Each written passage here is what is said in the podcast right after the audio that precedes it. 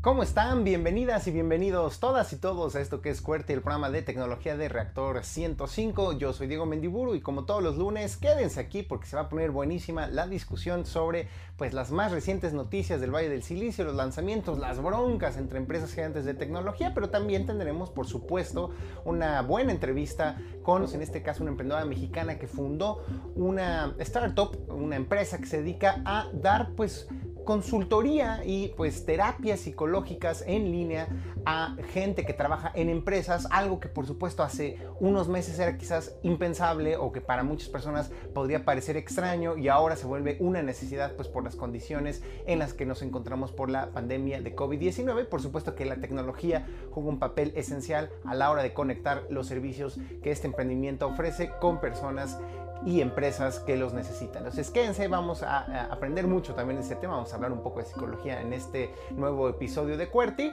y por supuesto tenemos las recomendaciones con nuestros amigos de Blackbot, todos los chismes, los comentarios que ustedes nos dejen en la semana también, acuérdense, los podemos leer aquí en nuestra cuenta de Twitter que es arroba QWERTY-live y mi cuenta personal que es arroba échame un tweet. Y pues ya, sin mayor preámbulo, vámonos a las noticias de la semana. Bueno, ¿cómo sigue el chisme entre la gente de Apple y la gente de Epic? Pues solo se está poniendo más candente la situación y yo creo que aquí sí puede que esté sucediendo ya algo que la gente de Epic no tenía tan bien calculado. Eh, recordemos y recapitulemos un poco que la gente de Epic parecía ya haber eh, pensado muy bien cómo iba a reaccionar la, gente de Apple, puesto que a la hora de incorporar un sistema de cobro distinto dentro de su aplicación, pues provocaron la reacción de Apple que los retirara de su tienda de la famosa App Store por supuestamente estar violando sus términos y políticas y condiciones para los desarrolladores dentro de este espacio de venta de software. Y así fue, efectivamente estaban violando las reglas de la tienda.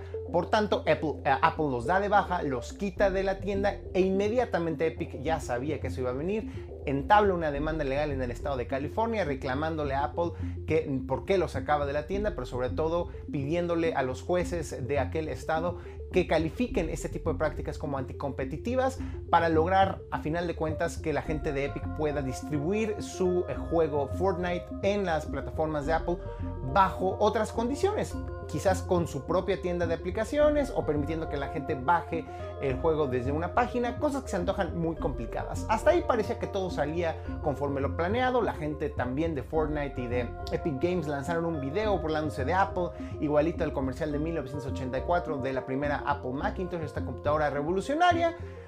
Pero de pronto las cosas empezaron a complicar porque también la gente de Google les dio de baja la aplicación de la eh, Google Play Store de Android también porque estaban violando sus términos y condiciones y políticas de uso, pues porque no se permitía que cobraran eh, mediante un sistema alternativo al de la Play Store. Sin embargo, aquí la diferencia es que cualquiera de nosotros que tiene un dispositivo de Android, pues sí puede descargar el archivo .apk, que es el equivalente al exe que usábamos en nuestras computadoras Windows para instalar un programa bajo nuestro propio riesgo fuera de la Play Store. Entonces, bueno, ahí pues otra demanda más, otro pleito legal que no sabemos si se esperaba o no la gente de Epic, pero donde la cosa se está poniendo ya muy complicada es que la gente de Apple los está amenazando ahora no solo con eh, retirar de manera permanente Fortnite de la tienda de aplicaciones de eh, los dispositivos Apple, es decir, los iPods y las iPads y los iPhones, sino quizás esto es lo más importante, también retirarle sus eh, permisos como desarrollador, es decir,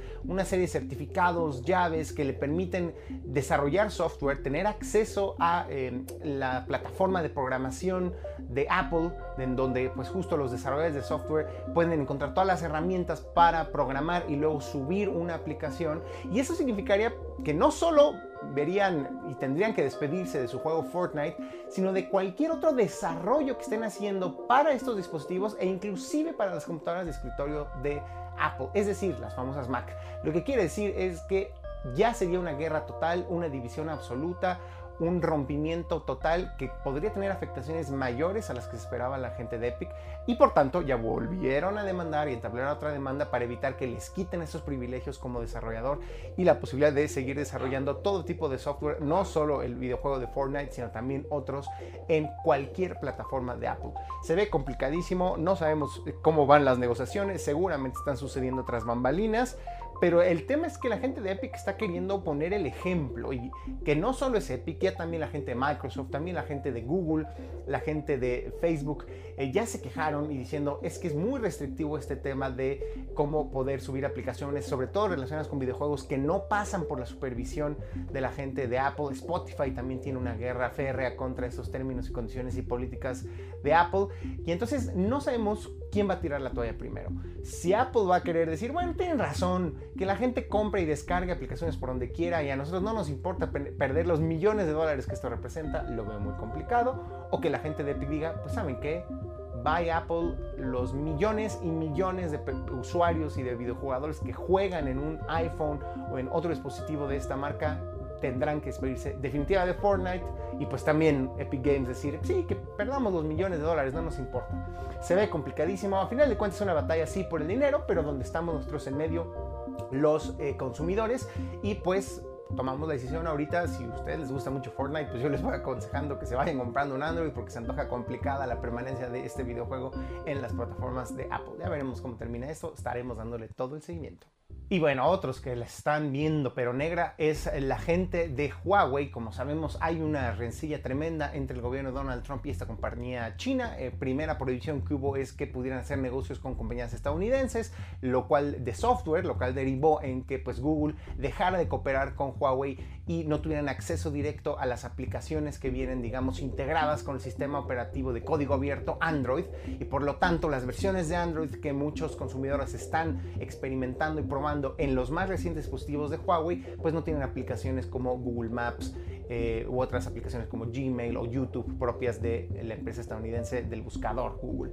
Hasta ahí la cosa pues ya de plano parecía como un golpe muy fuerte para la gente de Huawei, que los consumidores puedan decir, oye, pues si me compro un celular de otra marca, un Samsung, un LG, me van a traer estas aplicaciones y me va a ser mucho más fácil descargarlas que si tengo un celular Huawei y eso podría ser un factor de compra. Pero ahora sí la cosa se puso peor porque una nueva prohibición, eh, prohibición del Departamento de Comercio estadounidense dicta que la gente de Huawei no va a poder comprar procesadores, o mejor dicho, que empresas estadounidenses o que utilicen tecnología estadounidense en la manufactura, en el diseño, fabricación, en cualquier proceso relacionado con la producción de microprocesadores, no van a poderle vender a Huawei. Y esto está complicadísimo porque significa que Huawei no va a poder adquirir los eh, microprocesadores pues, más representativos del mercado de los teléfonos inteligentes, que son los microprocesadores Qualcomm, especialmente la línea Snapdragon, pero ni siquiera fabricar ellos mismos sus propios procesadores, que de hecho los tienen, los famosos Kirin, porque también en detrás de la tecnología y de los proveedores que podrían ayudarles en este proceso de creación, pues hay de derechos de autor y propiedad intelectual estadounidense y diseños estadounidenses y patentes de empresas estadounidenses. Entonces, literal lo que está sucediendo es que el gobierno de Estados Unidos sí ya le está cerrando por completo la llave a Huawei. Podría darle permisos especiales, de hecho, así es como estaba funcionando Huawei, comprando procesadores con permisos especiales otorgados por el Departamento de Comercio estadounidense, pero ya dijo la gente del gobierno de Donald Trump, Nanay, no más, vamos a cerrarle la llave. Y esto sí podría ser el acabose para la gente de Huawei. ¿Cuál es la esperanza? Bueno, uno es que llevan acumulando, probablemente hayan comprado ya muchos millones de procesadores porque ya la veían venir y puede que tengan por ahí varios meses de colchón y que sigamos viendo nuevos modelos de Huawei sin que necesariamente el consumidor resienta esta nueva serie de prohibiciones. Pero evidentemente que tarde o temprano se le van a acabar este acumulado de procesadores. Lo mejor que le puede pasar hoy en día a Huawei, ¿saben qué es? pues que gane Joe Biden, el Partido Demócrata, la elección de noviembre y que por ahí ya de enero se restablezcan un poco o mejoren las relaciones entre el gobierno chino y en particular Huawei y el Departamento de Comercio y distintas entidades del gobierno estadounidense. La verdad, hoy en día parece que eso es más realista que pensar que un día se va a levantar Donald Trump y decir vamos a perdonar a la gente de Huawei adelante, que puedan seguir haciendo negocios con empresas estadounidenses. Se ve muy complicada la cosa para Huawei y otra vez los afectados somos nosotros, los consumidores. Y bueno, ya que estamos hablando de consumidores, no puedo dejar de darles un consejo y una advertencia. Fíjense que adquirí un eh, teléfono Moto Edge Plus, que es este teléfono insignia de Motorola, esta marca que pues ahora pertenece a la China Lenovo, pero que es una marca muy tradicional, sobre todo allá en los Estados Unidos, de telefonía y telecomunicaciones. Y pues estoy muy triste porque me salió bastante malo el teléfono, tiene defectos graves en su pantalla y uno pensaría, pues soy yo, qué mala suerte, seré el único que tenga que ir y aplicar la garantía. Pues no, resulta que esto se está convirtiendo en un verdadero escándalo para Motorola porque después de muchos años de no tener un teléfono insignia, como le llaman ellos, es decir, con la última tecnología, las mejores cámaras, los mejores procesadores, la mayor cantidad de memoria de almacenamiento y RAM posible, sacaron este Moto Edge Plus al mercado mexicano, estadounidense y alrededor de todo el mundo.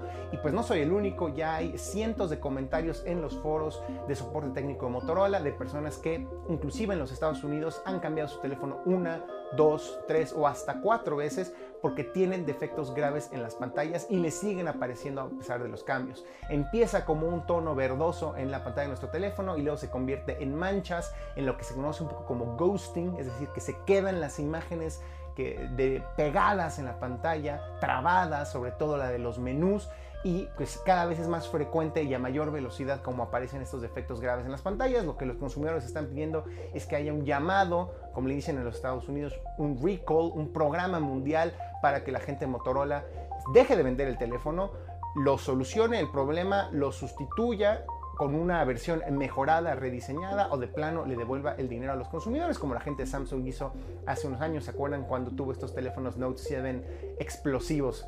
Que verdaderamente fue un dolor de cabeza. Parece que la gente Motorola se está topando con el mismo problema. Yo soy uno de esos consumidores afectados. Si alguno de ustedes también tiene esta bronca, me encantaría escucharlos y pues que hagamos una investigación más profunda sobre cómo está actuando la empresa ante esta falla generalizada de su eh, dispositivo insignia, el Moto Edge Plus, aquí en México. No se los recomiendo que se lo compren, busquen otras marcas porque esto se va a volver un verdadero dolor de cabeza. Y hablando de dolor de cabeza, de la que se libraron salvados por la campana la gente de Uber y de Lyft, estas dos empresas de movilidad que como ustedes saben conectan personas con choferes, conductores que tienen su propio vehículo para hacer trayectos dentro de las ciudades. No les llamemos taxis porque se indignan estas empresas. Bueno, pues justo ahí está el problema. En Estados Unidos, justamente en el estado de California, los jueces decidieron que estas dos empresas deben de contratar a los empleados y considerarlos a los choferes justo como empleados de tiempo completo y no como contratistas independientes. Como se imaginarán, estas dos empresas, Uber y Lyft, pusieron el grito en el cielo diciendo, oigan, pues es que somos incapaces de contratar a miles y miles de choferes y ofrecerles pues justamente los beneficios que se le deben de dar a un empleado que es reconocido como tal ante la ley, seguridad social, un salario mínimo, todo tipo de prestaciones, vacaciones, bonos, etcétera, más en un país como lo es Estados Unidos.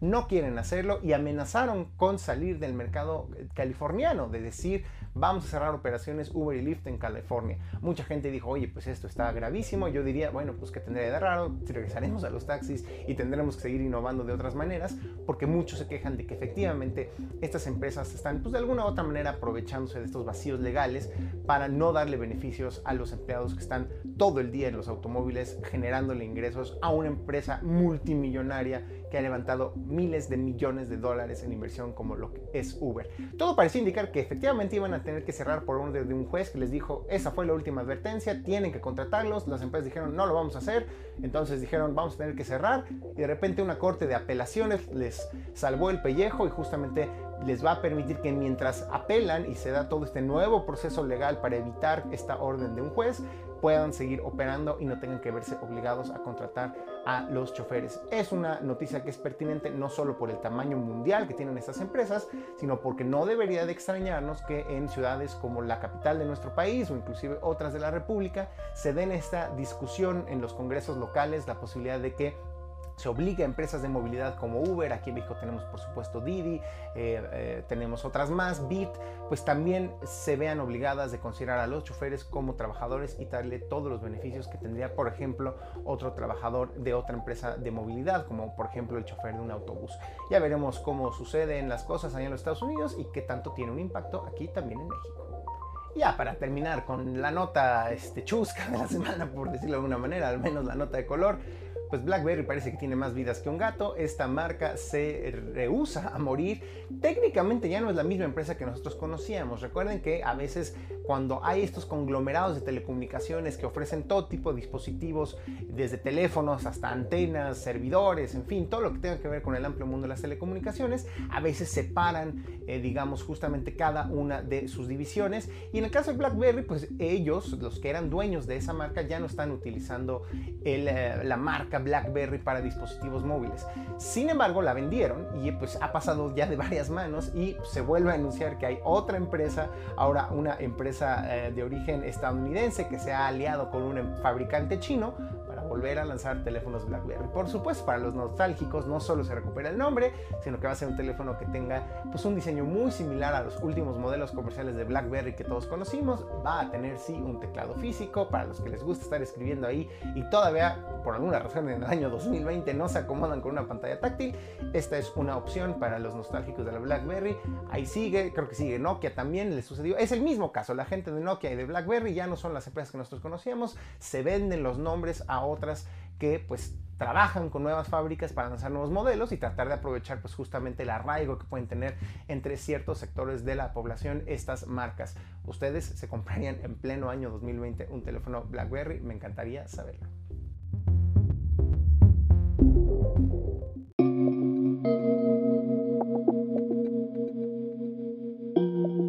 Y es momento de las recomendaciones aquí en Cuerti y me da muchísimo gusto saludar como cada semana a John Black, que en esta ocasión está solito, pero no por ello no es que tenga menos recomendaciones, al contrario, nos va a hablar de tres cosas bien chidas, ¿no es así, querido John? ¿Cómo estás? Diego, muy bien, feliz de volvernos a saludar como cada semana, saludo a toda la comunidad Cuerti.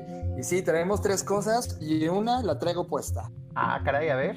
Miren, es una gorra de Star Wars porque el día de hoy... La veo. les voy a platicar una historia que yo la tenía desconocida y que la descubrimos a lo largo de la semana. Resulta que cuando se inauguró Star Wars en 1977, la National Public Radio, ya saben, esta organización de medios estadounidenses sin fines de lucro, se le ocurrió agarrar Star Wars y convertirlo en una radionovela un drama radiofónico totalmente reeditado, eh, convertido para radio, es decir, todo lo que sucedió fue oficialmente convertido a audio. Lucas estuvo de acuerdo e inclusive les vendió los derechos de contenido para transmisión de radio a un dólar toda la, todo, todo lo que él escribiera de Star Wars con el objetivo de que otras personas pudieran entrar a este mítico mundo de Star Wars. Así que se transmitió por primera vez en 1981, luego vino el de Empire Strikes Back en 1983 y el Return of the Jedi en 1996. Los tres radioseries las, las han subido en YouTube y están disponibles puedes escuchar horas y horas de la adaptación de la mítica historia de Star Wars convertida en una radionovela. Solo pongan Radio Star Wars y les van a salir los tres capítulos en YouTube. Es maravilloso. Yo ya escuché todo el bloque 1. Son más de ocho horas de, de, la película 1. Es impresionante y es toda una readaptación a la historia que tú y yo amamos, Diego. Sí, claro, porque lo, que entiendo, bueno, uno, el milagro de que George Lucas no les haya dado el sablazo, probablemente porque estamos hablando de la radio pública estadounidense, que es toda una institución muy querida por la mayoría de los estadounidenses, al menos los más progres de allá en Estados Unidos. Pero por el otro, es claro, no, no es que escuchando el audio de las películas. No, obviamente ante la ausencia de la imagen, pues se tienen que recrear muchas de las situaciones eh, a través de escenas pues más dialogadas, con más narración de los escenarios y de las circunstancias, ¿no? Y por eso dura mucho más cada película en su formato de radionovela. Correcto, lo interesante es que Lucas no solamente se dio los derechos, sino que también les permitió utilizar todos los efectos sonoros del filme, de tal manera que nunca sientes la diferencia real, aunque la narrativa te lleva a mundos totalmente nuevos. De hecho, Lucas lo hizo porque detrás de este proyecto estaba un estudiante de la Universidad de California, donde Lucas estudió. Entonces sintió total empatía con este proyecto universitario y dijo, vamos a grabarlo. Y hoy, en pleno 2020, ver estos audios del 81, del 83, del 96, son una maravilla. Son una nueva historia de Star Wars que se puede contar en audio y está increíble. Se lo recomiendo. Métanse a YouTube y pongan Radio Star Wars y le salen los tres episodios de esta adaptación que se hizo de Star Wars. Buenísimo, digo, por si alguien no se sabe la historia, pues este, no, a, lo mejor es un buen momento para echar a volar la imaginación, pero yo creo que sobre todo los fanáticos que, que, que, no se quieren quedar afuera sin ser aquel extraño que no ha descubierto cierta nueva interpretación o visión de la película, pues seguramente van a querer eh, no quedarse marginados y buscar estas adaptaciones en radiofónicas de la trilogía original de la Guerra de las Galaxias. Lástima que ya no vimos de las precuelas o de la última trilogía, pero también ahora que lo pienso son malísimas esas seis otras. Entonces nos ahorramos el drama. ¿Qué otra recomendación pues traes? Hay una guerra brutal en este momento. Eh, hay una guerra creativa. Todo el mundo está empezando a subir videos. Vemos estos videos cortos que se están subiendo a TikTok. No solamente de gente bailando, yo, sino que una vez ya se siente de nuevo todo este espíritu de Vine en, una, en, estas redes sociales. Y encontramos una plataforma que se llama Defects. Que Defect es, es un lugar, es un app que descargas y tiene una cantidad de efectos exquisitos y creativamente alucinantes. Lo interesante de Defect es que no solamente lo aplicas a videos, sino también a fotografías y lo hace en tiempo real. ¿Qué significa? Cuando tú aplicas algún efecto, primero te grabas y luego lo postproduces. Y eso implica un grado de tiempo, un grado de creatividad adicional. En Defect no ocurre así todas las decisiones de efectos ocurren en tiempo real, las aplicas mientras estás grabando y entonces obtienes estos, estos efectos súper artísticos donde tú estás caminando y aparecen todos los fantasmas atrás de ti y se mueven, una cantidad brutal de nuevos filtros que no están en ningún lado y además es gratuita. En este momento Defect está libre de descarga y le da un plus narrativo y de gráficos impresionante los videos que está subiendo. Visualmente es increíble, artísticamente es explosiva. Pongan atención, bájense Defect y además puedes exportar todos tus videos a todas las plataformas que quieras. Si lo quieres usar para Instagram, lo subes. Si lo quieres usar para TikTok, lo puedes hacer. Defect se quiere convertir como en un hub de generación de contenido muy artístico y creativo para exportar. Wow, a ver, entonces si te entendí bien, pues ahorita hay una moda de subir sobre todo a TikTok y ahora que está Instagram con Reels y un poco también Snapchat pues videos cortos que cuenten pequeñas historias, ¿no? Hemos visto, por ejemplo, que ahora hay comediantes, ¿no? Que utilizan filtros y ya se crearon un personaje, o gente que eh, le añade fondos, le añade eh, todo tipo de efectos de audio y sobre todo también utilizando lo que se conoce como realidad aumentada a los videitos que suben a estas tres eh, redes sociales que mencioné, TikTok, Instagram y Snapchat. Lo que tú nos estás diciendo es que ahora hay un proyecto, digamos, que te permite hacer estos videos en un navegador de internet y luego exportarlo a cualquier de estas plataformas, pero con filtros y efectos que no están en estas otras plataformas, porque luego, luego son exclusivos, ¿no? Luego vemos, Snapchat tiene un filtro exclusivo de Batman, o Instagram tiene un efecto exclusivo de un evento. Aquí estamos hablando más bien de una plataforma agnóstica que nos permite tener más creatividad y publicar donde nosotros querramos los videos. Casi sí, a excepción de que no lo puedes navegar. Es una app que descargas a tu teléfono móvil juega con la tecnología de, cámara que ah. tienes. Ah, sería increíble que sea cualquier navegador, menos Internet Explorer, jajaja, ja, ja, risa burlona. para, para, descargarlo es muy fácil. Defect se escribe D de dedo, F de Fernando, K de kilo, T de Tito, punto C-O. ¿Ok? Defect. Y la verdad es que mientras esté gratis, todo lo que sea gratis y de alta calidad creativa para tus imágenes, se agradece y esta simplemente me sorprendió. En la semana hicimos algunas pruebas y fue simplemente exquisito. Me siento artístico generando estos videos. ¿Y está disponible tanto para iOS como Android? Buenísimo. Bueno, pues ahora sí nos queda una sola recomendación, querido John. ¿Cuál será? Pues esta es la del sello de la semana, ¿no? Este es el sello que le damos garantía, trae garantía. Definitivamente. Nos atrapó una serie que se llama The Outsider, que es una adaptación de una novela homónima de Stephen King que se estrenó en HBO el 12 de enero, pero ya llegó a las plataformas de, internet y ya llegó a todo el tema de Amazon Video. Está brutal. No les quiero contar mucho, pero en realidad te atrapa desde los primeros 10 minutos que estás entrando. Ya sabes cómo narra Stephen King. Y ahora que viene con esta adaptación de uno de los grandes directores que ha escrito series como The Wire o Clockers, que le mete todo ese tema policíaco detrás de lo que requiere una novela de Stephen King, pero con esta dosis de, terror, de miedo psicológico, es, es brutal. Creo que en el, a lo largo del año me quería sorprender algo en la misma dimensión de lo que estamos viviendo todos los días con el COVID-19, pero quería una historia que me llevara a ese nivel y lo lograron. Me atrapó, es, algo que, va gradualmente creciendo, es algo que el último segundo del capítulo último de esta serie te sigue capturando y te, y te va contando una historia donde en realidad nunca te enseña nada de monstruos ni nada, pero siempre está presente, lo cual es un terror psicológico que todo el tiempo llevas contigo. No lo recomiendo ver en las noches a menos de que seas muy valiente, pero sí ocurren temas increíbles. Se llama, una vez más, The Outsider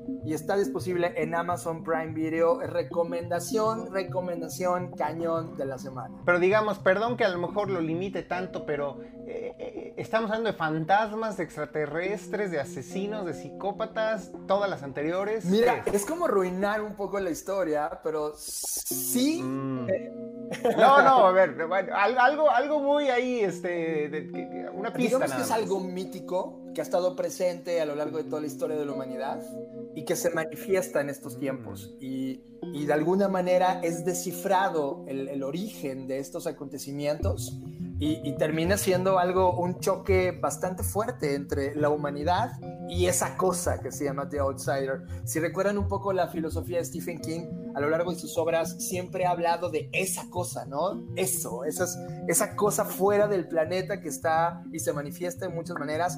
The Outsider es igual, puedes, puedes ver mucho el paralelismo contra, contra eso. Y tiene esta dosis que nos encanta, lo supo capturar de manera inmediata Price, que es el director de esta serie, lo capturó de manera increíble y fue modelando la narrativa de menos a más, aunque cada capítulo es, es brutal, hay, hay escenas que no esperas, son hiperrealistas, a veces las historias que ves dices, ¡ay, se salvó, ¿no? Toma, ocurre algo que, que te calla, te, te ponen 10 segundos de silencio, porque dices, damn it, pasó y pasó frente a mis ojos. Y eso es algo muy fuerte. No, bueno, ya, nada que añadir. Entonces corremos a ver la recomendación con el sello de garantía de Blackbot de esta semana. Y pues con esto nos despedimos, querido John. Muchas gracias, como siempre, por habernos acompañado. ¿Dónde podemos escuchar si la gente quedó prendida? Creo que lo que más le gusta de este programa, creo que a la gente son las recomendaciones. ¿Dónde más puedes escucharlos Claro, tenemos un podcast que está en todas las plataformas. Búsquenlo como Creative Talks o charlas creativas en inglés.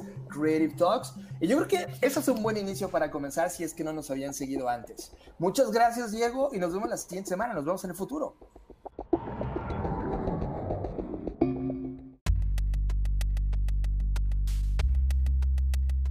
Estamos de vuelta aquí en Cuerti, programa de tecnología de Reactor 105. Yo soy Diego Mendiburu y es momento, como cada semana, de tener la entrevista. Y en esta ocasión tenemos un ejemplo de un gran emprendimiento que sin duda alguna es innovador, pero en medio de la situación en la que nos encontramos por la pandemia, se vuelve ya casi casi que de primera necesidad.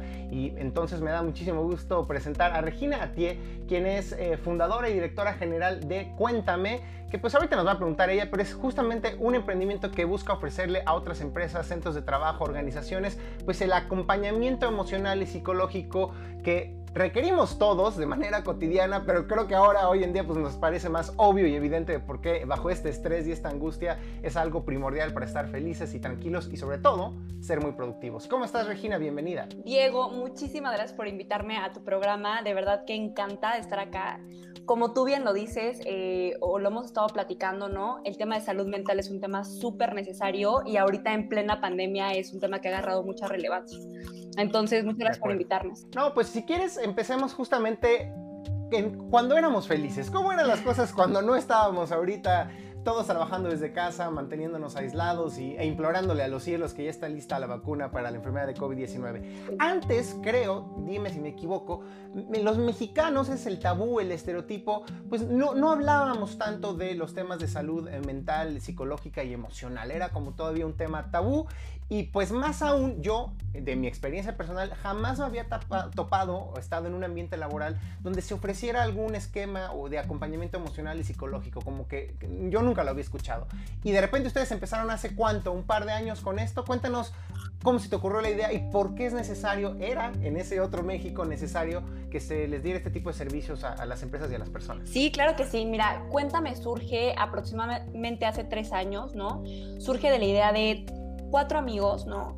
que hemos experimentado, vivido lo que, lo que es tener problemas de salud mental. Cada uno te podrá contar su historia muy personal, ¿no? La mía es un poco, pues yo soy de Chihuahua y de pronto me vine a México a vivir porque mis papás se divorciaron, eso a mí me causó así como una disrupción enorme, ¿no? Después en la, preparatoria, eh, temas de comparación, de autoestima, ¿no? Y, ahí va otra vez, y entonces volví al psicólogo, ¿no? Y me ayudó un montón. En la universidad lo mismo, ¿no? Temas de manejo del estrés, carga, ¿no? Y que sientes que todo el mundo se te cae en la universidad, este, que todo cambia, entonces volví al psicólogo y fue algo que me ayudó un montón.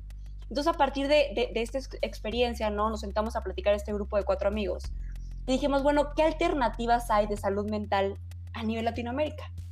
No, pues mira, existe lo que es la terapia clínica, ¿no? Tradicional, que tú tienes que agendar, probablemente te den cita en una o dos semanas, ¿no? Eh, vas al consultorio, pero de pronto en México el tráfico es una locura, ¿no? Entonces no tienes suficiente tiempo para, para ir, ¿no? Y entonces tienes que ocupar tus fines de semana y se vuelve toda una locura, ¿no? Además de que, eh, pues, para ver a la persona te tienes que esperar una siguiente semana hasta que vuelva a, como que a transcurrir este, tu sesión, ¿no? Entonces, a partir de eso, de analizar todo, que, esta era una de las únicas soluciones que existía, ¿no? Y que existe un gran tabú hacia el tema de salud mental, es que se nos ocurrió, ¿no? Que era una plataforma de bienestar emocional que fuera integral. En un inicio, la verdad es que estábamos muy, muy enfocados a lo que era la terapia psicológica, entonces, en Cuéntame lo que hacíamos era brindar terapia por videollamada. Eh, reclutábamos un grupo de psicólogos que, que, tenía cierto, o cumplía con ciertos requisitos, ¿no? Eh, licenciatura en psicología, como mínimo tres años de experiencia clínica, eh, maestría en terapia cognitivo-conductual, que es el único tipo de, terapia que nosotros manejamos, eso es bien importante, ¿no? Porque es la que tiene más estudios este, científicos que es efectiva, ¿no? Entonces, lo que empezamos a hacer es empezar a brindar terapia por videollamada. Y entonces se nos hizo interesante ver que al momento en el que lo, lo, empezábamos a, a, a, platicar ¿no? a la gente, pues la gente la verdad es que era un tema que tenían como un poquito de miedo, pero al ser digital decían, bueno, pues en mi casa nadie me va a ver, no pasa nada, lo pruebo, ¿no? Y entonces empezamos a ver que eso también, además de que acortaba los tiempos de ir al psicólogo, ¿no? Y lo hacía todo mucho más sencillo, también teníamos gente que nunca antes hubiera ido eh, al psicólogo, ¿no? Y estaba yendo ahorita porque lo puede hacer desde la comunidad de su cuarto. Entonces, bueno, eso es un poquito cómo comienza Cuéntame, ¿no? Em, ¿Cuántas, ¿Cuántas empresas hacían algo similar? Es decir, sobre todo la parte de conjugar tecnología sí. Con este tema de acompañamiento psicológico terapéutico. Pues mira, hace tres años la verdad es que probablemente una sola empresa y nada más lo hacía probablemente por Skype, ¿no? O, como por alguna plataforma tipo Meet, ¿no? En la que estamos ahorita, pero ninguna con una plataforma propia, ¿no? En donde pudiera acercar por videollamada, no un servicio. Sé que existían terapias a través de chat, pero la verdad es que nosotros sí partimos de la premisa de que es bien importante ver a la persona, ¿no? Saber sus expresiones faciales, ver cómo se mueve, su tono de voz, ¿no? Es, todo una eh, como grupo de elementos que, que, tú como psicólogo puedes ir detectando, ¿no? Este, en qué momento ya está requiriendo cierto tipo de apoyos. Entonces, eh, pues hace tres años bien poquita gente. Y también platicarte, ¿no? Una de las grandes razones por las cuales lo hicimos, además de nosotros como cofundadores vivirlo, ¿no? Es que empezamos a, a, ver un montón de estudios y encontramos que la primera causa de discapacidad laboral, en esa época decíamos para el 2020, porque faltaban tres años, ya es el 2020 ahora, ¿no? Pero en esa época decíamos para el 2020, es la depresión, ¿no? Es un tema súper estigmatizado, es un tema del cual nadie habla, es un tema que uno de cada cuatro mexicanos a lo largo de su vida lo va a experimentar. Es decir, si no nos pasa a ti o a mí, le va a pasar a algún ser querido, algún amigo, algún familiar, ¿no? Y es un tema del cual la gente no habla. Entonces dijimos, ¿cómo es posible que esto va a afectar a las empresas, ¿no? En cuanto en rotación, ausentismo y presentismo. Esto además va a afectar a la persona a nivel biopsicosocial, ¿no? O sea, cómo se relaciona con la gente alrededor de él, cómo se percibe a sí mismo, ¿no? Y cómo se desarrolla frente al mundo, ¿no? Con qué habilidades o con qué, eh, eh, pues sí, emociones tiene para afrontar el mundo, ¿no? Entonces, a partir de, de, entender toda esta parte, además, otro dato también duro, ¿no? México es el primer país en estrés laboral, ¿no? Que, ahí te estamos hablando de que estamos por países por encima de Estados Unidos y de China, ¿no? Y estos datos los da la OMS eh, eh, y son datos bien interesantes. Entonces, nadie más en el mundo se estresa más que los mexicanos. Que los mexicanos. ¿Esto por qué? Por muchos motivos. Eh, lo primero es que, creo que todos lo hemos vivido, no hay como que reglas claras muchas veces en las empresas, ¿no? Decir, entras a tal hora, sales a tal hora, se respetan los descansos, se respeta tu vida familiar, ¿no? E, el, simple hecho de estar todo el tiempo, ¿no? Estás en, tu reunión del sábado o domingo con la familia y estás pensando en el trabajo, eso te genera estrés. y a lo largo te genera burnout. De hecho, este, ahorita está como muy en boga, ¿no? Lo que, lo que es una norma que se llama la norma 035, ¿no? Y de lo todas las empresas en México tienen que cumplir con esta normatividad.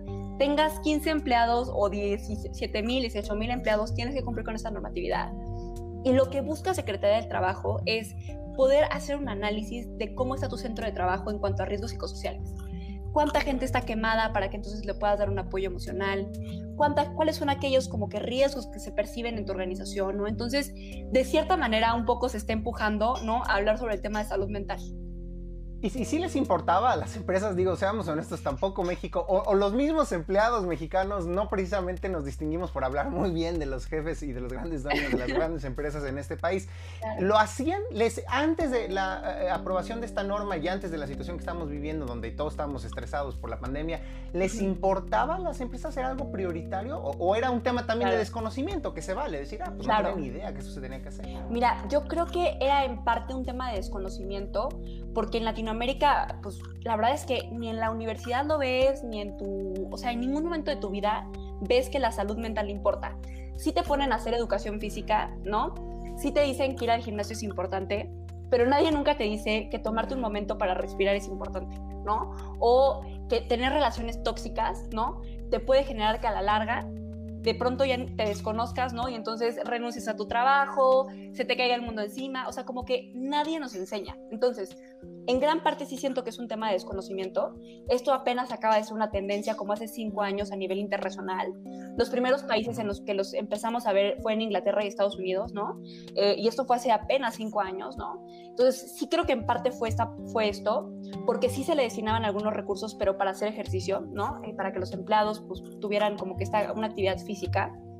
Y por otro lado, también sí creo que no se veía como una necesidad. Se veía como un nice to have, ¿no? Es como algo bonito de tener, pero no algo necesario o obvio que tuvieras que tener en tu organización, ¿no? Hasta ahorita que estamos en pandemia, que si quieres ahorita platicamos sobre eso, te das cuenta de que, híjole, el que mis empleados estén bien me va a impactar directamente en mi rentabilidad como negocio, ¿no? Claro. Entonces, en esas estábamos, en, donde en esta lucha seguramente que te ha de haber hecho a ti al inicio con una idea tan innovadora, más retador, eh, eh, eh, pues el ejercicio de vender y de, ofrecer estos servicios y de tocar las puertas de las empresas y otro tipo de organizaciones, cuando a principios de este año se nos cae este tema de la pandemia, nos tenemos que recluir todos y entonces sí nos cae el 20 y de hecho pues están ahí todas las personas encargadas de comunicar desde eh, la posición del gobierno lo que está ocurriendo, inclusive abren estos espacios en las conferencias diarias, pues para hablar del tema de la salud mental y, todos nos empezamos a mirar y, eh, ¿no? a nuestra familia al interior y decir, oye, pues sí, sí es cierto, esto, yo también siento miedo, yo también siento angustia, yo también siento incertidumbre y los chavitos, ¿qué onda? Entonces, cuéntanos ¿Qué has vivido en estos meses? Me imagino que ha sido una revolución o, cómo, cómo, vivieron el cambio ahí dentro de Cuéntame. Claro, claro. Mira, te platico en qué momento está Cuéntame, o sea, qué es la plataforma, ¿no? Para a partir de ahí poderte darte contexto frente a lo que hemos visto y cómo estamos apoyando, ¿no? La plataforma ahorita, ¿no? Ya es una plataforma muy integral. Es una plataforma que, que entiende, ¿no? que dentro de las organizaciones hay muchas necesidades bien diferentes, ¿no? Hay gente, como tú bien dices, que tiene un tema de manejo del estrés, hay otra gente que tiene más un tema de, autoestima, ¿no? O sea, la verdad es que hay un montón de relaciones interpersonales, hasta como tú decías, ¿no? Con el jefe, con el colaborador. Entonces, la verdad es que, eh, lo, que lo que buscamos es poder brindar diferentes herramientas para esta gente para que todos podamos generarnos un impacto. Entonces, ahorita la plataforma que tiene, tiene una sección de meditaciones, ¿no? En vivo y pregrabadas, tiene unas, ¿por qué? Porque es bien importante tomarte breaks, es bien importante aprender a, manejar tus niveles de ansiedad a través de la respiración, ¿no?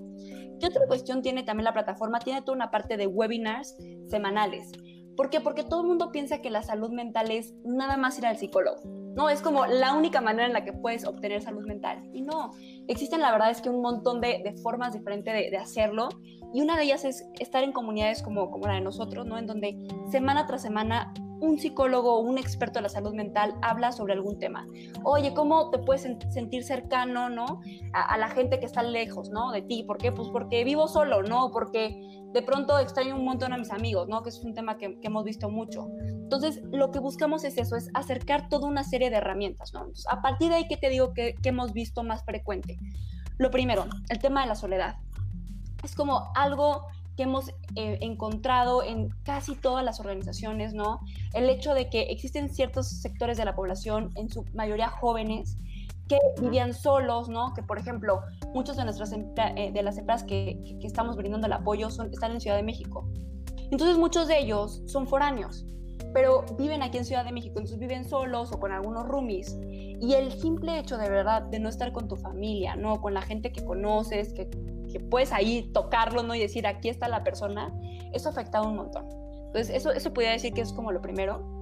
Lo segundo es un tema de insomnio.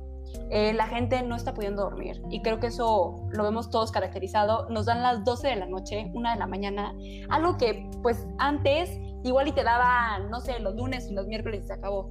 Y ahorita es algo que hacemos todos los días, ¿no? O sea, dormirnos hasta la 1, 2 de la mañana, pararnos a las 8 de la mañana y arrancar el día, ¿no? Entonces, el tema del insomnio es un tema también bien eh, profundo que está sucediendo acá en México. Y el, el, tercer tema te pudiera decir que es un tema de eh, problemas familiares, ¿no? El hecho de, ahora, el extremo, ¿no? Contrario, la gente que está eh, conviviendo todo el día con sus familiares, muchas veces ya, pues ya están hartos, ¿no? Es como, no tengo mi propio espacio, tengo que trabajar o ir a la escuela y tengo a toda la gente encima y todo el mundo está hablando y no me puedo coordinar, ¿no? Este, ese también ha sido como un tema que hemos visto mucho, el tema de relaciones interpersonales. Entonces yo creo que esos tres temas son así como que los claves, junto con el que tú mencionabas, ¿no? Hay mucho miedo. Hay mucho miedo, hay mucha incertidumbre, hay mucho duelo. Y el duelo se puede ver desde un tema de pérdida de, de seres que queremos, ¿no? Amigos, familiares. Está habiendo mucha pérdida, es algo muy impresionante, muy, muy, muy, muy impresionante. Nuestros psicólogos eh, están tratando mucho tema de, duelo, pero también existe un tema de duelo hacia pérdida de vacaciones, ¿no? Que ya tenías un viaje planeado y le habías ahorrado un montón, ¿no? Y de pronto ya no, pues ya no puedes irte, ¿no? Entonces, ese, eso por lo que tanto habías trabajado el año pasado, ahora ya no lo puedes aprovechar. Duelo porque mucha gente está perdiendo su trabajo, y eso es un duelo. ¿no? Entonces, eso también está bien, bien fuerte, o incluso formas de trabajo, ¿no? O sea, el hecho de que haya cambios muy grandes, todo eso puede llevarte a generar un duelo. No, y, tantas historias de momentos, eh, digamos, trascendentales en las vidas de las personas. Bueno, yo conozco para ahí la pareja que se iba a casar en junio y venían de Italia todos los invitados y cancélalo todo y muévelo un año. Y digo, más allá de lo engorroso del trámite, del hotel, de que si perdiste dinero o no, lo que significa en tu vida que, un momento tan eh, trascendental como tu boda o, o una visita de unos familiares que vivían en el extranjero o graduaciones se posterga. Y estamos en este momento donde no sabemos ni para cuándo, ¿no? Hay gente que no sabe ni para cuándo mover los boletos de avión. Dice, ay, en un año. de repente dices, pues quién sabe si en un año ya haya acabado esto, ¿no? Entonces es lo que nos dices de los distintos tipos de duelo y de incertidumbre que están viviendo. Exactamente, justo. Cuéntanos entonces, a ver, ya lo tocaste un poco, pero ahora sí a mayor profundidad, digamos. Eh, ¿Cómo funciona? Cuéntame, si yo, si yo, eh, ¿es el trabajador el que se tiene que acercar a ustedes en primera instancia o son las empresas eh, primero y luego a partir de ahí que se detona? Mira, te platico, la verdad es que hemos tenido diferentes formas en las que llegan las empresas con nosotros. Es muy padre decirte que muchas de las nuevas empresas es porque el novio, el esposo, el hermano de, de las empresas en las que ya estamos lo recomienda con su empresa, así como de yo quiero tener, cuéntame, ¿no? Entonces eso, eso es algo como súper padre. Eh, mira, básicamente generalmente es con el director de recursos humanos, ¿no? Que, que, es la gente que más se interesa, ¿no? Por el desarrollo de su personal, ¿no? Porque la gente esté bien, porque la gente pueda seguir trabajando, ¿no? Entonces ahí es como que se da el primer acercamiento eh, como, bueno, tenemos múltiples webinars abiertos al público. Igual, si quieres, después te comparto un par de ligas en donde damos herramientas gratuitas sobre cómo apoyar a tu gente, ¿no? Por ejemplo, la próxima semana vamos a tener uno sobre cómo apoyar a colaboradores en crisis. Entonces, eso es como que un primer punto de contacto. Eh, o en nuestra página web, ¿no? Sicuéntame.com. Eh, ahí pueden dejar sus datos. Ahora, una vez que ya platicamos con, los directores, ya entramos a la organización, ¿no? aquellas que están como interesadas en brindar un servicio así. ¿Y cómo nos acercamos a los colaboradores? Armamos lo que son campañas de sensibilización, pero son campañas en donde le hablamos a la gente en palabras normales, ¿no? No en estas palabras técnicas que nadie entiende y entonces, oh, salud mental, ¿no? Sino en palabras normales de lo que todos podemos estar sintiendo en estos momentos, porque es importante tomarte un momento para meditar, para entrar a un webinar, para tomar una terapia, para psicoeducarte, ¿no? Entonces, a partir de ahí como que empezamos a, a, a, hablar mucho sobre el tema. Y algo que ha gustado muchísimo es que el beneficio de la plataforma digital se extiende a tres familiares. Entonces, haz de cuenta que tú puedes invitar, tenemos abuelitas meditando. Es algo padrísimo. O sea, de verdad nos llegan mensajes así como de, ay, mi papá ya lleva cinco sesiones de terapia y es un señor de 70 años. Y es como, ¿what? Ya sabes, como que gente que jamás nos hubiéramos imaginado que podía utilizar la plataforma, lo está haciendo ahorita. O, sea, digamos como cuando en tu trabajo, que eso es algo que a lo mejor nos es más común a, quienes jamás hemos tenido la oportunidad o el privilegio de tener un acompañamiento como el que ustedes ofrecen, lo que sí sabemos es que luego nos dan el seguro de gastos médicos mayores o inclusive seguro en caso de muerte y que eso luego se extiende a un beneficiario o a un familiar. En este caso es similar. Cuando una persona en un trabajo tiene los beneficios y acceso a la plataforma Cuéntame, también a otras dos o tres personas más de su familia les puede a tres personas de su familia les puede dar acceso. ¿Esto por qué? Porque a partir de investigación que hicimos con empresas este, hace tiempo, ¿no? Con las que estábamos, veíamos que muchas veces el colaborador estaba perfecto, pero lo que causaba un desequilibrio en su vida era que su pareja tuviera algún problema, que sus hijos estuvieran atravesando alguna circunstancia compleja, ¿no? Entonces, a partir de ahí dijimos, ese servicio no se puede quedar nada más con el colaborador, ¿no? O sea, se tiene que ver un beneficio hacia su círculo cercano. Claro, muy bien. Y bueno, eh, ya, ya digamos, ahora sí ya lo describiste en algunas otras de tus respuestas, pero más específicamente entonces tenemos contenidos que se pueden consumir, digamos, en cualquier momento y además eh, tenemos una terapia en línea en vivo a través de una plataforma digital de videoconferencia, ¿no? Exactamente, o sea, de cuenta que tenemos todo lo que es una serie de contenidos ya pregrabados en la plataforma. Tenemos contenido en vivo, entonces tenemos webinars que se dan en vivo todas las semanas tocamos mil y un temas, no hemos tocado temas, por ejemplo, el de, el de esta semana estuvo súper padre, fue cómo crear hábitos este, de manera instantánea, una cosa así, ¿no? Entonces vamos como quedando así como que diferentes tips, ¿no? 50 minutos súper breve. Meditaciones también en vivo porque hemos encontrado que a la gente le gusta despertar juntos, ¿no? Entonces vemos un montón de gente entrando a nuestras meditaciones de las 8 de la mañana nada más para sentir que forma parte de una comunidad. Es algo de verdad impresionante, ¿no? Este, o la terapia psicológica. Así es, por videollamada. E, e, entonces, o sea, eh, eh, digamos, y eso creo que es importante, me, lo digo a mí mismo para que luego no digan que generalizo, también quitarnos de la cabeza esta noción de solo cuando esté en crisis y solo cuando me sienta hiper bajoneado, entonces me voy a meter y voy a solicitar un eh, acompañamiento y una videollamada con un terapeuta. No, hay una serie de herramientas que me permiten mejorar mi salud mental de manera integral y constante y rutinariamente, pero además sí, yo puedo agendar una cita con un terapeuta para una sesión uno a uno. Exactamente. Y el agendar una sesión con tu terapeuta es 100% confidencial es lo que tú veas con tu terapeuta es exclusivo de ustedes dos, ¿no? Y también algo bien importante, y tú lo, acabas de mencionar, ¿no? Ir incluso a terapia, no tienes que estar mal, no tienes que estarte divorciando en crisis, no, o sea, puede ser desde el simple hecho de me quiero conocer, quiero conocer mi historia, quiero conocer por qué soy como soy. O, por ejemplo, yo he ido a terapia para temas de liderazgo, ¿no? Oye, ¿sabes qué? He notado que de pronto me enojo cuando alguien hace cierta acción ¿Por qué? Y entonces en terapia, oye, ¿sabes qué? No, porque pues este trigger no hace que te recuerdes este momento y entonces haces que se, haga una bola de, nieve, ¿no? Entonces hay como muchas maneras diferentes de, tomar esa terapia. Ya. Cuéntanos ya para ir cerrando un poco y que no nos quedemos también con la duda, pues mucha gente, yo ahorita ya no, porque ya estamos todos acostumbrados a estar todo el día pegados al Zoom y al Skype, pero seguramente hace unos meses todavía escuchabas este tema de, ah, es que yo no le sé a la tecnología y no sé si me tengo que descargar este otro programa. Si te entendí bien, ustedes tienen su propia plataforma tecnológica. También el tema de las videoconferencias también es con una herramienta propia o, de qué tipo de otras herramientas se apoyan. Claro, mira, dentro de la, plataforma es propia, ¿no? En la plataforma puedes encontrar todo lo que es el contenido, puedes tomar ahí tu terapia, no hay necesidad de que tú salgas a un servicio externo, ¿no? O sea, todo lo puedes hacer ahí mismo. Y sí nos apoyamos de Zoom para hacer los webinars, o sea, ese, sí es como una herramienta importante. Eh, sí, básicamente esas son como que las principales herramientas que, utilizamos fuera de la plataforma, ¿no?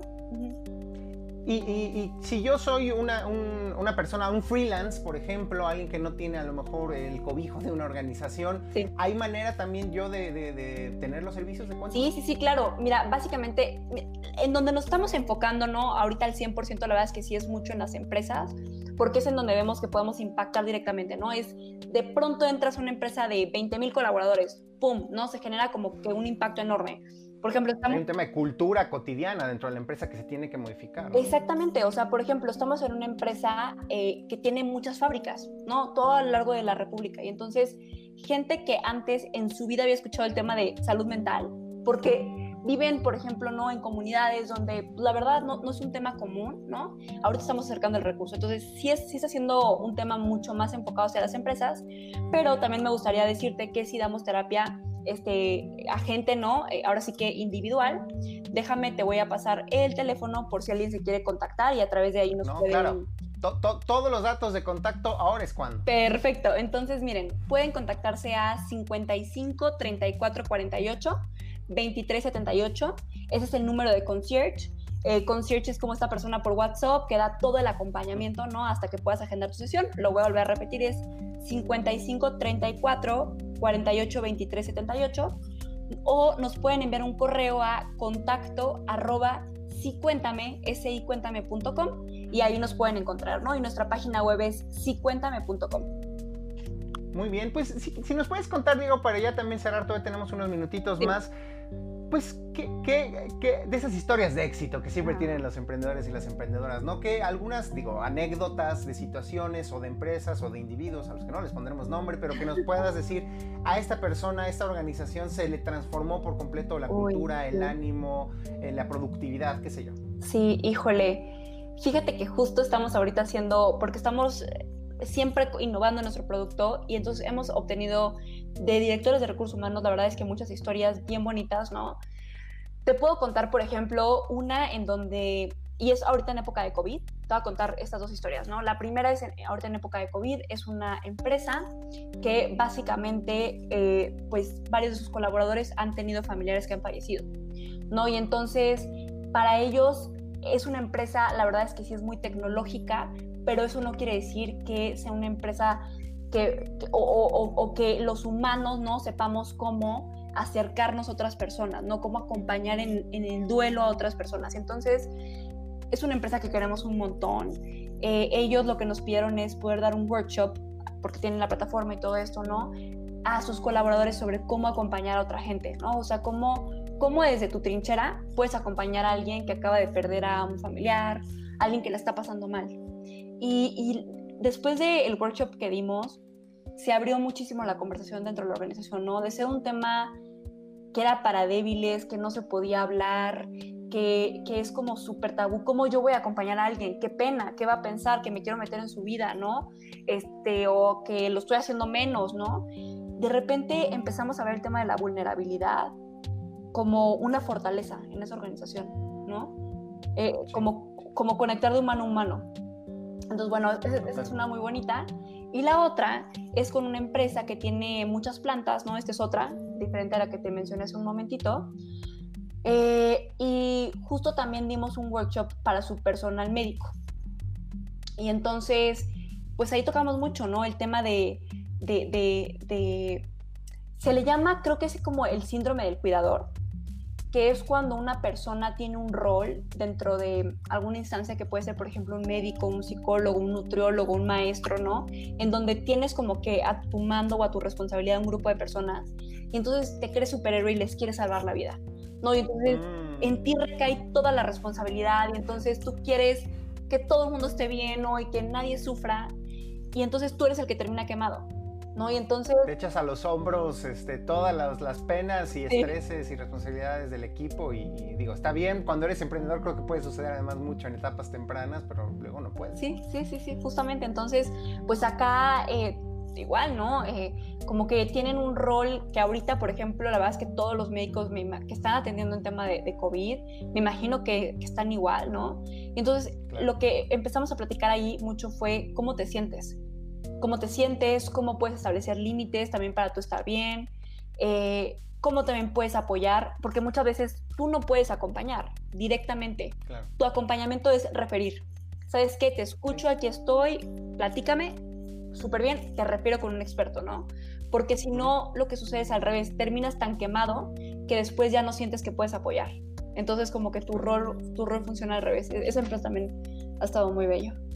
Sí. Buenísimo, pues Regina, Regina, eh, fundadora y directora general de Cuéntame, muchas gracias por habernos acompañado en Cuerta. Y si quieres, por si alguien no lo escuchó, vuélvenos a decir el principal medio de contacto eh, para la gente que quiera tener este acompañamiento de Cuéntame. Claro que sí, eh, les comparto los dos. Lo primero es nuestro número, que es 55 34 48 2378. Ahí nos pueden marcar o nos pueden mandar un WhatsApp y siempre estamos atendiendo de lunes a domingo de 8 de la mañana a 10 de la noche o al correo de contacto arroba o nuestra página web sicuéntame.com.